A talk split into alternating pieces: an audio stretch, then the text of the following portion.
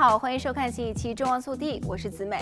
就在一月初，加州就业发展部 （EDD） 表示，已经冻结一百四十万个账户的失业金的发放。从二零二零年三月以来，EDD 发放了一千一百一十亿美元的失业金。劳工部官员警告，加州发放的失业金中可能有十分之一涉及欺诈申领，也就是说，可能有高达一百一十亿美元的失业金发到了骗子的口袋。根据 Fox Eleven 援引旧金山纪事报的报道，EDD 在审查了现有受 COVID-19 疫情影响失去工作的索偿要求后，发现约有三百五十万起索偿。要求可能是欺诈性的，EDD 已经取消了其中将近二百万人的资格，并暂停约一百四十万人的失业金发放，直到可以核实身份。他们将开始通知受影响的账户，要求必须先确认身份，才能恢复支付失业金。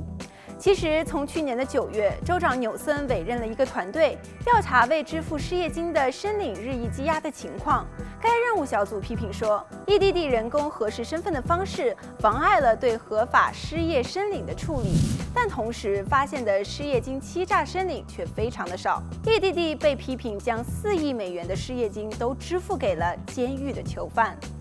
来看下一则消息。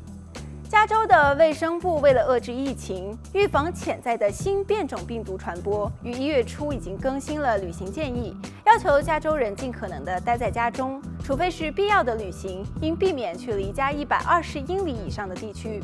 同时，该部门还强烈的建议其他州或者是其他的国家的旅客不要拜访加州。如果是必要旅行，抵达后必须自行隔离十天。非必要的旅行包括旅游和娱乐性质的出行。必要旅行为与重要基础设施的运营、维护和使用相关的旅行，或者是明确授权的旅行，包括工作和学习、重要的基础设施支持、供应链和经济服务、紧急医疗以及安全相关的旅行等。根据州长纽森制定的四色分级系统，疫情从重到轻为紫色、红色、橙色、黄色。全加州五十八个县中，只有三个县处于红色级，一个县处于橙色级，都在中北加地区，其他都处于最严重的紫色级别。加州的疫苗推广速度比预期慢很多，部分的原因是一些一线的人员拒绝接种疫苗，以及加州缺乏对剩余疫苗的规划。